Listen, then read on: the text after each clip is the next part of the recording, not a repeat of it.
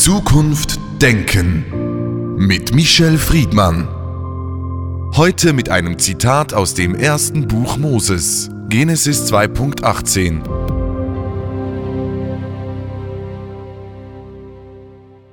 Und Gott sprach, es ist nicht gut, dass der Mensch allein sei. Ich will ihm eine Gehilfin machen, die um ihn sei.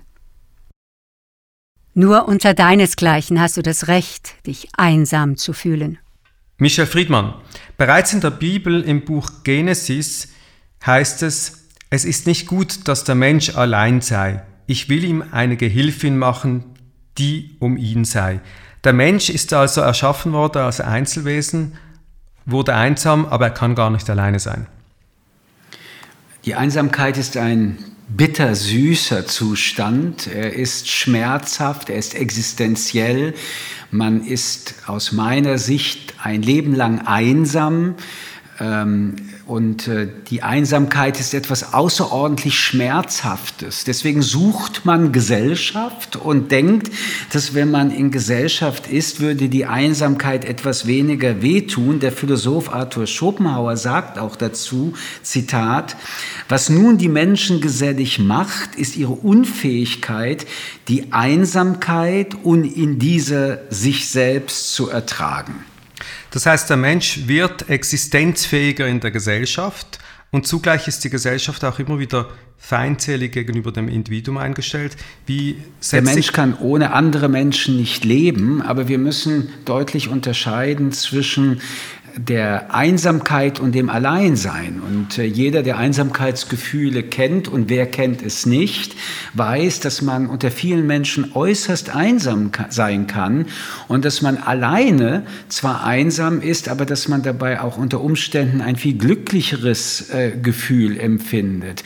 Äh, die Gesundheitspsychologin Sonja Lipp gesagt, Zitat, einsam ist, wer unglücklich alleine ist. Und äh, diese Ambivalenz zwischen diesem Schmerz des Einsamseins und dass Menschen einem dabei eigentlich und letztendlich nicht wirklich helfen können, ist, glaube ich, der existenziellste Schmerz, den wir als Menschen anerkennen müssen. Und dennoch, Individuum und Gesellschaft, das ist ein ambivalentes Verhältnis. Zum einen benötigen die einen das andere und umgekehrt zum anderen ist diese Einsamkeit auch eine, die durch die Gesellschaft nicht immer gelöst werden kann. Wie fest ist das Individuum abhängig von dieser Einsamkeit und wie fest von dieser Gesell Geselligkeit? Es gibt kein Leben ohne andere Menschen. Der Mensch ist existenziell auf den anderen Menschen angewiesen. Daran sollte man sich übrigens immer erinnern, wenn man über Menschen verachtend oder aggressiv spricht. Wir als Lebewesen sind aufeinander angewiesen. Das sehen wir schon mit der Geburt. Kein Baby überlebt, ohne dass andere Menschen an der Seite dieses Kleinkindes sind. Und das geht bis zum Lebensende weiter. Die Idealisierungen, wie auch in Literaturstücken wie Robinson Crusoe auf seiner Insel, äh, haben dann auch irgendwann mal Herrn Freitag äh, in die Welt gebracht, der diese Allein- und Einsamkeitssein Seinphase überwindet. Aber nichtsdestotrotz bleibt ja bei diesem Begriff Einsamkeit ähm, die Frage dieser Ambivalenz, die ich gerne nochmal aufgreifen möchte. Einsamkeit muss nicht äh, deprimierend sein. Einsamkeit muss auch nicht etwas sein, was äh, destruktiv ist. Die Anerkennung von Einsamkeit kann auch bedeuten, dass man auf sich zurück gestellt ist, angewiesen ist und dieses Anerkennen die Voraussetzung ist, um in dieses Leben zu treten und mit anderen Menschen wieder in Kontakt zu gehen. Ein Rezept gegen Einsamkeit bieten ja auch letztendlich die Religionen. Wenn du an Gott glaubst, bist du nicht mehr einsam, so die Erzählung.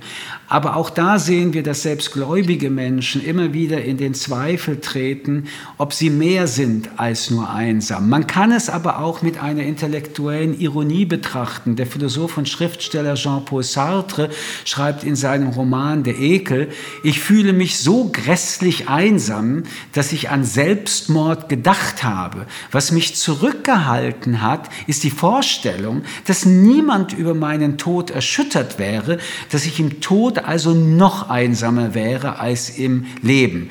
Das ist die Verzweiflung des Einsamen, zu wissen, dass diese Einsamkeit etwas sehr Absolutes ist. Die Einsamkeit ist etwas Absolutes und Sartre spricht ja auch diese Ohnmacht an. Der Mensch ist geworfen in die Welt und eigentlich ist die existenziellste und wahrste Form die Form der Einsamkeit, weil alles andere ist ja eigentlich gibt es ja nicht. Diese Geselligkeit, die bleibt letztlich immer Einsamkeit. Am Schluss ist man auf sich selbst von Anfang bis zu Ende angewiesen. Aber, äh, lieber Herr Kugelmann, ich bin einsam. Nun habe ich das gesagt und von jetzt ab muss ich in eine Beziehung treten zu dieser Aussage. Ähm, es hat ja auch etwas zu tun mit anderen Hoffnungen im Leben und im Sein. Der Schriftsteller Hermann Hesse schreibt, Leben ist einsam sein. Kein Mensch kennt den anderen. Jeder ist allein. Also er geht noch einen Schritt weiter und sagt, dass selbst in Kontakt treten mit Menschen keine wirkliche Lösung ist, denn der andere bleibt mir immer der Unbekannte. Man kann vielleicht Einsamkeit zurückspiegeln. Wenn man doch wenigstens sich selbst kennen würde wenn man wenigstens mit sich in eine Beziehung treten könnte, wenn die Einsamkeit also auch ein Stück auflösbar gemacht sein könnte, indem ich mit mir als Menschen in eine Beziehung trete und dann zwar immer noch allein bin, aber die Einsamkeit scheinbar überbrücken könnte, weil doch eine Beziehung stattfindet, wo der eine Mensch den anderen kennt, in dem Fall der Mensch sich selbst. Wir erleben ja diese Frustration im Leben. Wie oft denken wir, ich würde gerne meine Haut abziehen, um mir näher zu kommen, mich kennenzulernen. Also wenn man den Einsamkeitsbegriff denken würde als die ewige Herausforderung, sich selbst nahe kommen zu können und die Erkenntnis, dass das sehr, sehr selten im Leben stattfindet und dass das eine ganz tiefe Vereinsamung hervorruft, dann merkt man, wie viel Schmerz, aber auch wie viel Sehnsucht äh, hinter die diesem Wort steht. Ähm, aber man könnte positiv formulieren und Philosophen versuchen ja irgendwie auch das Positive zu sehen. Es ist ein Antrieb, aus der Einsamkeit herauszukommen, ist ein Antrieb, um in Beziehung zu treten um in Beziehung zu treten. Es gibt diese Balance und Sie haben das herauspunktiert zwischen Einsamkeit und Alleinsein, diese Unterscheidung. Dieses Alleinsein in der Gesellschaft ist ein großes Thema geworden. Vor einiger Zeit wurde sogar ein Gesetz erlassen in England, dass Leute nicht allein sein dürfen. Wie groß ist diese gesellschaftliche Verantwortung für das Individuum heute in unserer Welt, dass Leute nicht vereinsamen? Wenn wir von unserer Welt sprechen, wäre ich dankbar, wenn wir definieren würden, was sie meinen mit unserer Welt, die afrikanische Welt, die südamerikanische Welt, die westliche Welt Europas. Warum ich das äh, hinzufüge, ist, weil die Welten doch ganz unterschiedlich sind. Es gibt noch Welten, in denen beispielsweise Großfamilien Alltag sind. Und es gibt Welten, in denen wir eine solche Individualisierung äh, erleben und wo Menschen alleine in kleinen 40, 50, 30 Quadratmeter Wohnungen leben, wo sie nach der Arbeit wo sie anonymisiert sind, in diese anonymisierte Wohnung hineintreten und eigentlich kaum mehr in Beziehung stehen zu wem anderen auch, außer dass sie diese wiederum im digitalen suchen. Da gilt es doch sehr differenziert nachzudenken, wenn wir von unserer Welt sprechen. Sprechen wir von dieser westlichen Welt, die ich gerade beschreibe, die wir ja auch schon äh, soziologisch beobachten können seit Jahrzehnten in Japan beispielsweise. Sprechen wir von einer Welt wie unsere, die immer älter wird. Sprechen wir von einer Welt wie unsere, in der die Familienverbände zusammengebrochen sind. Sprechen wir in einer Welt, in der Beziehungen, weil die Menschen auch mobil sind, sehr kurzatmig und fristig sind, dann bedeutet es, dass die Frage, ob ich unabhängig meiner Einsamkeit auch alleine lebe und welche Qualität Beziehungen überhaupt noch erarbeiten können dafür, dass das Problem der Einsamkeit und des Alleineseins äh, größer geworden sind und auch perspektivisch zu einem größer werdenden Problem werden. Denn einsame Menschen sind traurige Menschen in der Regel. Ähm, die Motivation äh, des Gemeinsamen, des Solidarischen, des Emotionalen, diese Einflüsse in mein Alltagsleben machen das Leben in der Regel überhaupt lebensmöglich. Und deshalb ist auch gut, dass Sie nochmals darauf hingewiesen haben, in welcher Welt leben wir. Dieses Gesetz wurde in unserer vermeintlichen westlichen Welt erlassen, also in England. Und Sie haben äh, herausgestrichen, wie es in anderen Kulturen ist. Gerade Japan, Afrika, der soziale Familienverband und der, das kulturelle Zusammenleben eben, wie es anders definiert ist. Irgendwo in unserer Welt, auf die ich jetzt nochmals gerne eintreten möchte, ist aber etwas äh, im Argen, weil in der politischen Debatte das Alleinsein, das Vereinsamen von Menschen ein zunehmendes Problem und auch Thema geworden ist. Was ist denn da schiefgelaufen bei uns? Ich weiß nicht, ob etwas schiefgelaufen ist. Ich stelle jedenfalls fest, dass die Lebensgewohnheiten, die kulturellen, die soziokulturellen Realitäten, beispielsweise, dass in Großstädten sehr viele Singles leben oder alleinerziehende Familien leben, einerseits eine Realität ist, die zu bewerten äh, ich jetzt äh, mir nicht anmaße. Gleichzeitig entwickelt sich in diesen Jahrzehnten, wo dieser Trend deutlich wird, eine Massenkultur der Begegnung. Das heißt, Menschen kriegen Events angeboten, in denen sie aus ihrem Alleinsein heraustreten können, in einem scheinbaren gemeinschaftlichen ähm, Veranstaltungsrahmen ihren Alltag verbringen. Übrigens, Club Mediterranee war mal so ein Touristenangebot. Wir kennen uns alle nicht, aber jetzt kommen wir im Urlaub zusammen, dann sind wir per Du, wir singen, wir spielen, wir lachen.